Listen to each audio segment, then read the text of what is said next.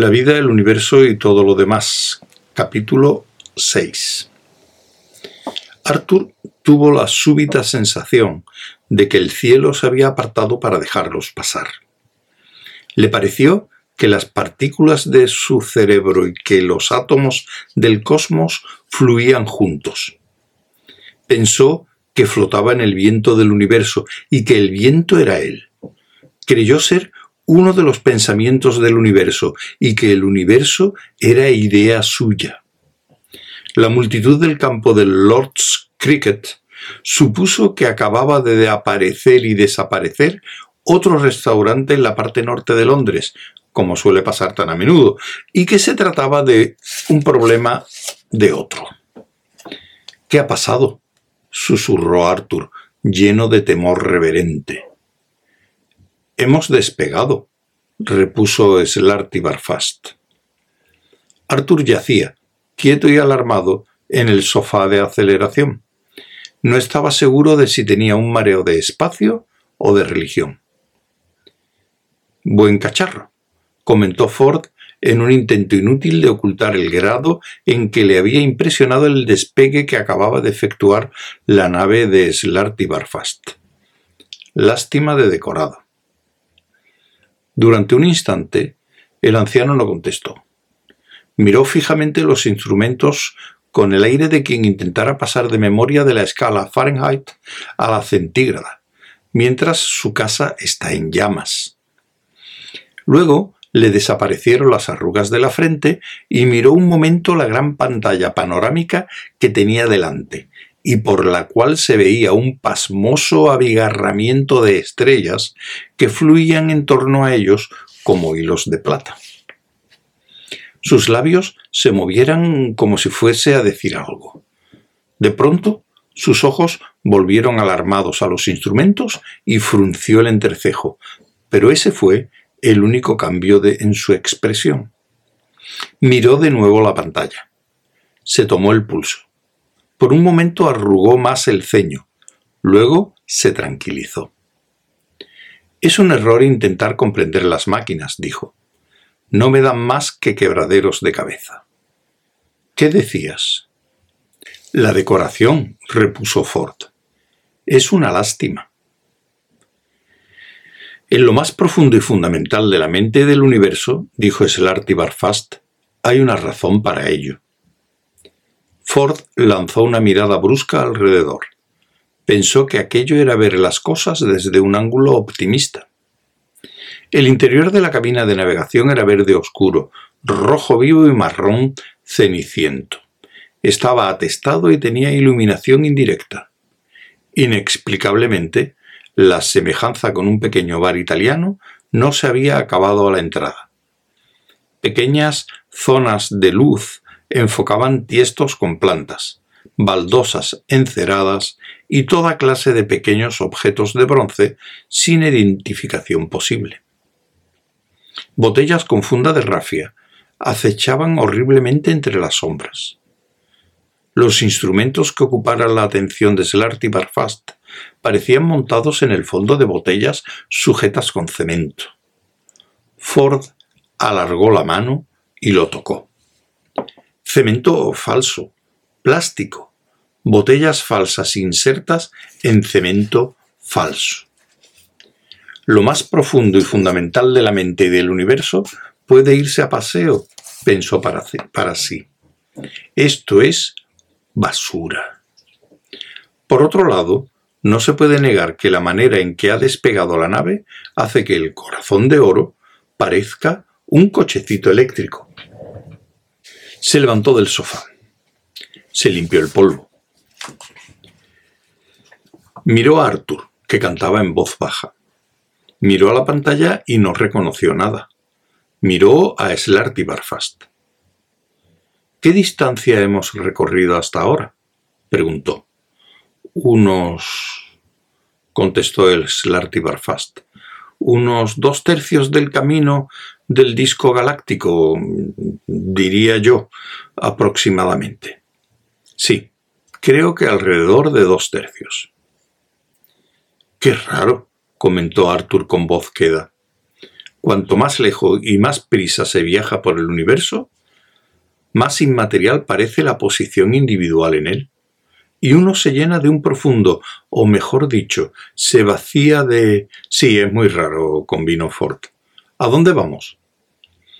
Vamos a enfrentarnos con una antigua pesadilla del universo, contestó Slarty Barfast. ¿Y dónde vas a dejarnos? Necesitaré vuestra ayuda. Malo. Mira, hay un sitio al que puedes llevarnos y donde podemos divertirnos. Estoy tratando de acordarme. Allí podemos emborracharnos y tal vez escuchar un poco de música sumamente perniciosa. Espera, voy a mirarlo. Sacó su ejemplar de la guía del autotopista galáctico y buscó rápidamente en la parte del índice que trataba esencialmente de sexualidad, drogas y rock and roll. Entre la bruma del tiempo ha surgido una maldición, anunció Esselarty Barfast. Sí, lo supongo. Oye, dijo Ford, encontrando por casualidad la referencia de un artículo especial. ¿Has conocido alguna vez a excéntrica Galumbits, la puta de tres tetas de Eroticón 6? Algunos dicen que sus zonas erógenas empiezan a unos 6 kilómetros de su cuerpo. Yo no estoy de acuerdo, diría que a unos siete y medio. Una maldición que sumirá la galaxia en el fuego y la destrucción, y que posiblemente llevará al universo a una muerte prematura, dijo Slarty Barfast, añadiendo. Lo digo en serio. Parece que se pasará un mal rato. Con suerte estaré lo bastante borracho como para no darme cuenta repuso Ford. Señaló con el dedo en la pantalla de la guía y agregó Este sería un sitio realmente depravado para ir, y creo que deberíamos visitarlo. ¿Qué dices, Arthur? Deja de murmurar mantras y presta atención. Te estás perdiendo un asunto importante. Arthur se incorporó en el sofá y sacudió la cabeza. ¿A dónde vamos? preguntó a enfrentarnos con una antigua... ¡Basta! exclamó Ford. Arthur, vamos a dar un paseo por la galaxia, a divertirnos un poco. ¿Puedes digerir esa idea?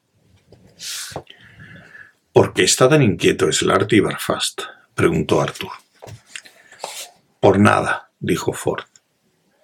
La destrucción. Vamos, dijo Slarty Barfast en un tono súbitamente autoritario tengo que enseñaros y contaros muchas cosas. Se dirigió a una escalera de caracol de hierro forjado que estaba incomprensiblemente situada en medio de la cabina de navegación y empezó a subir.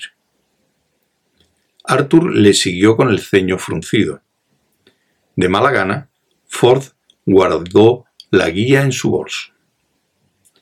Me ha dicho el médico que tengo mal formada una glándula del deber social, y una deficiencia congénita en la fibra moral, murmuró para sí, y que por tanto estoy excusado de salvar universos.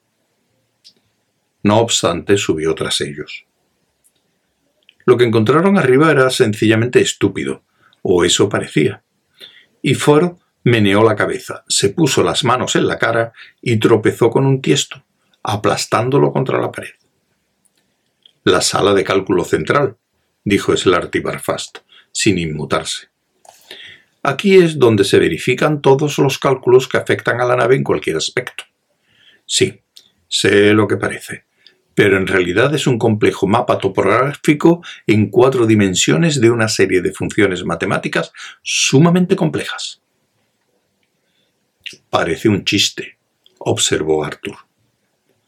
Sé lo que parece, repuso Slarty Barfast, entrando. En ese momento, Arthur tuvo súbitamente una vaga intuición de su posible significado, pero se negó a creerlo. El universo no podía funcionar así, pensó. Era imposible. Eso, consideró para sí, sería tan absurdo como... tan absurdo como... agotó esa línea de argumentación. La mayoría de las cosas verdaderamente absurdas que se le ocurrían ya habían sucedido. Y esta era una de ellas. Era una amplia jaula de cristal, o una caja. Una habitación, en realidad. Había una mesa, larga. En torno a ella, una docena de sillas de madera combada. Encima, un mantel mugriento a cuadros rojos y blancos con algunas quemaduras de cigarrillo, cada una de ellas probablemente dispuesta en una posición calculada con exactitud matemática. Sobre el mantel había media docena de platos italianos a medio comer, rodeados de barras de pan a medio comer y de vasos de vino a medio beber, en los que ramoneaban con desgana unos robots. Todo era enteramente artificial. Un camarero, un sommelier y un maître, robots los tres, atendían a los comensales robots. Los muebles eran artificiales, así como el mantel, y cada detalle de la comida exhibía claramente todas las características mecánicas de, digamos, un pollo sorpreso, sin que lo fuera en realidad. Todos participaban conjuntamente en una pequeña danza con movimientos complicados, que comprendían la manipulación de menús, cuadernos de cuentas, billeteras, libros de cheques, tarjetas de crédito, relojeros, lapiceros y servilleteras de papel. Parecían estar de continuo al borde de la violencia, pero en realidad nunca pasaba nada. Slarty Barfast se apresuró a entrar y luego pareció pasar el rato de manera bastante ociosa con el maître, mientras que uno de los comensales robots se deslizaba despacio bajo la mesa, aludiendo a lo que iba a hacer a un individuo en relación con cierta chica. Slarty Fast ocupó el sitio que quedó vacante de ese modo y echó una astuta ojeada al menú. De manera casi imperceptible se aceleró el ritmo de los movimientos en torno a la mesa. Estallaron discusiones, algunos trataron de demostrar cosas en las servilletas. Gesticulaban con furia y trataban de examinar los trozos de pollo que tenía el vecino. La mano del camarero empezó a moverse sobre el cuaderno de cuentas con mayor rapidez de la que podía desarrollar la mano del hombre, y a más velocidad de la que podía seguirla el ojo humano. La marcha se incrementó. De pronto, una cortesía extraordinaria e insistente se apoderó del grupo, y segundos más tarde pareció que se había logrado un momento de armonía. Una vibración nueva sacudió el interior de la nave. Slarty Bartfast salió de la habitación de cristal. Bistromática, anunció. La fuerza de cálculo más poderosa que conoce la paraciencia. Vamos a la cámara de ilusiones informáticas echó a andar llevándolos pasmados tras de sí.